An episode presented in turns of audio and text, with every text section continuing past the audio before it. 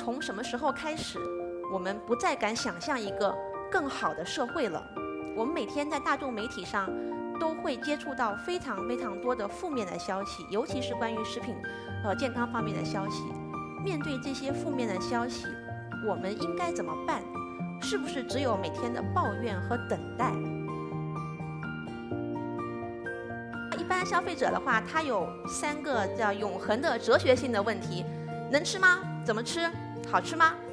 但是我们作为社会中的一员，我们应该去追问一些更深层次的问题：好吗？公正吗？公平吗？正确吗？我们应该自己行动起来，而不是坐在那里去等待别人来带给我们一个更好的未来。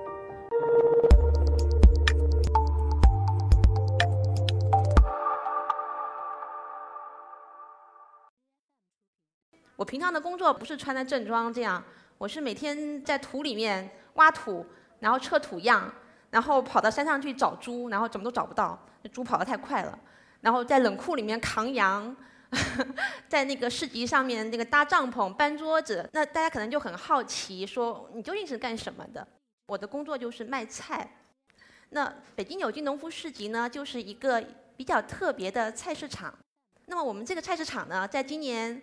二零一七年元旦的时候呢，写了一篇新年致辞，题目叫做“从什么时候开始，我们不再敢想象一个更好的社会了？”我们每天在大众媒体上都会接触到非常非常多的负面的消息，尤其是关于食品和健康方面的消息。面对这些负面的消息，我们应该怎么办？是不是只有每天的抱怨和等待？我们每个人作为个人，作为普通人。我们去怎么做，怎么参与，才能够让我们身处其中的这个社会朝着更健康的方向发展？所以我今天要讲一讲一群人是如何重建食物社区的。前几天，呃，欧洲议会出台了一个非常重量级的报告，这份报告的数据就告诉我们，农药对我们的个体健康和社会环境的环境的这个造成的损失，远远的超过我们以往的认知。这个是食品安全的问题，这个可能大家是比较能够直观感受到的。除此之外，但是这只只是冰冰山一角。除此之外，在整个流通链条当中，还有很多问题是隐藏在海平面之下的。比如说这张照片，这是一个工业化的养鸡场，鸡一生是生活在这样的笼舍里面的。那美国前两年，应该是前年出台了一个动物福利法令，就是规定。在这种养殖场里面，每只鸡的生存面积不得小于一张 A4 纸，这个是它提升了动物福利之后的结果。我们可以想象一下，它的原来的这个生存环境是多么的恶劣。那这种恶劣的环境会造成一个什么问题呢？就是抗生素的滥用。因为这个鸡的这个生存状态非常糟糕，它从一出生到结束都是要用抗生素来预防疾病的。这些大量的抗生素的使用，最后都会进入我们人体。有一些是通过我们摄入食物，有一些是通过这个鸡的粪便排放到水体当中去，但最终都会回来。好，这是一个看上去相对要高大上一点的养牛场了啊。呃，当然我也不相信他们这些牛很幸福。那这个还比较干净，但是它的外面是什么样子的？是这个样子的。大型的工业化养殖的话，它现在没有办法去处理这种大量的粪便的处理，因为它不能够进入到整个农场的这种循环生态当中去，它就造成这种大量的水体污染和土壤污染。这个是在中国，那一个大型的万头养牛场旁边，农民当地的农民在围堵这个养牛场，因为实在太臭了，没有办法在整个村庄没有办法生存下去。美国的一个调查，农民大概只能从消费者付出的钱里面拿到百分之十到二十，这样一个非常低的一个收入水平，当然比中国要好一点。呃，《星际穿越》，你们有没有人看过？《星际穿越》其实讲的是一个农业问题，你们有没有意识到？是说我们国整个世界的话，它在推行这种单一化的经济作物的种植，比如玉米之后。我们没有这种老品种，没有多元化的这种生态保护了。当我们发现发生一种农产品、农业呃农作物的这个疾病的时候，那我们整个的社会的这个粮食安全受到了极大的威胁，受到一种毁灭性的摧毁，只能去外太空了。一般消费者的话，他有三个叫永恒的哲学性的问题：能吃吗？怎么吃？好吃吗？呃，我觉得这个问题很有意思，也很有价值，值得问。但是我们作为社会中的一员，我们应该去追问一些更深层次的问题：好吗？公正吗？公平吗？正确吗？这四个大是大非的问题，也不是我杜撰出来的，它是非常著名的历史学者托尼·朱特在他的名著《陈科遍地》里面提出来的问题。当我们意识到现在的食物流通体系它是不好、不公平、不正确的时候，呃，二零一零年的时候，在北京有一群消费者，他们就在思考这些问题，然后他们得出一个答案：我们应该自己行动起来，而不是坐在那里去等待别人来带给我们一个更好的未来。所以他们就开始去建立一个沟通跟交流的平台，去试试看。是不是能够解决部分的问题？嗯，北京有机农夫市集很有意思，它没有一个所谓的创始人，因为一直都是一群人在一起共同的商量、共同的去协作。我们这些人的话，像我，我本人是二零一一年然后成为市集的消费者，就是开始去买菜。因为我之前做记者的时候呢，采访过一些农业口的专家，然后从而去关注这个。中国的这个生态农业合作社的问题，后来我发现，哎，北京有这么个市集，我就去买菜，然后成为他们的志愿者，然后成为兼职、全职。我们现在有大概二十多名同事，他们的历程大部分都是和我一样的。那这个市集大概是个什么样的模式呢？其实就是我们每个人去利用自己的能力、自己的社会资源，我们去找到场地，然后找到一个北京郊区的从事这种生态生产的小农，把他们请到城里面来卖菜啊。然后在微博上或者现在是微信上发布消息，那消费者看到这消息以后呢，他们就来市集上买菜，是直接跟农民购买。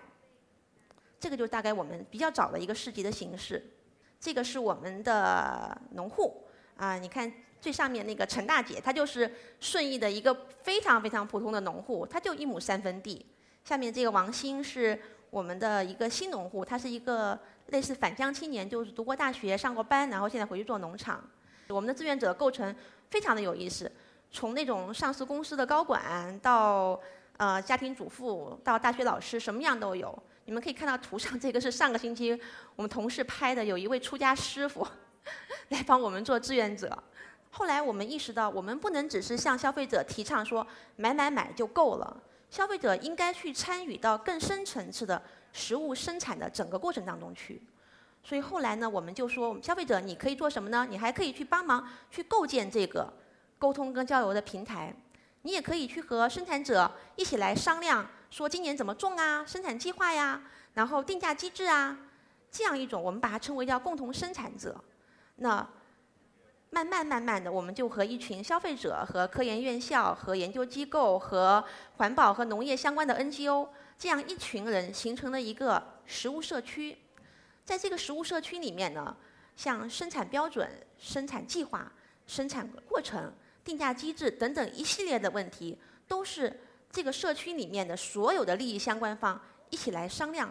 前几天的话，我们有一个被投诉了，为什么呢？有一个农友他卖菜团子很贵，然后消费者就说：“你们这个菜团子卖的太贵了，这不就是个荠菜吗？野地里到处都是，你们怎么卖这么贵呢？太暴利了，太黑心了。”我们就把这个问题开放到微博上去讨论，然后你看到消费者他真的不是只关注买买买，他们会去很认真的讨论说，农民他的劳动时间怎么界定，劳动价值怎么判断，农产品的价格和价值的关系是什么样的，现在的常规市场的定价模式有哪些不合理的地方，一条微博有几十条的讨论，非常的有意思。那我们这样一群消费者也没有资本的力量，也没有那种。呃，听起来很牛的创始人或者什么，就是一群平凡的人、普通的人，大概能做到一个什么样的程度呢？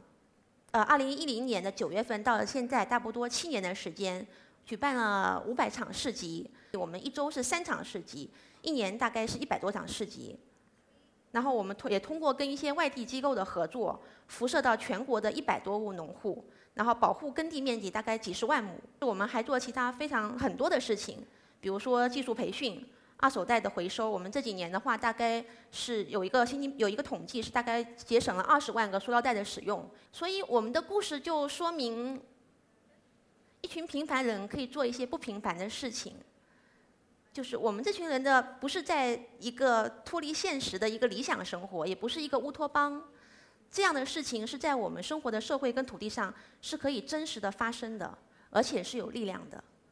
这是我非常喜欢的一张照片，是一对年轻人，他们上午去领完结婚证，然后中午就来市集买菜，然后说我们要用在这里买菜，然后回去做一顿饭，来迎接我们新生活的第一天。你们能想象做这种事情是在超市或者是在别的地方能实现吗？它只有在一个有着共同的价值观和充满人情味的一个社区里面，才可能发生这样的故事。有机这个词有四大原则，叫健康、生态、公平、关爱。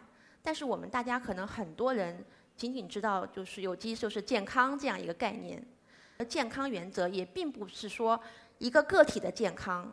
它是一个很大的健康概念，包括这个系统的物质的、精神的、环境的、社会的一个系统性健康。我们个人的健康很重要，但只是其中的一部分。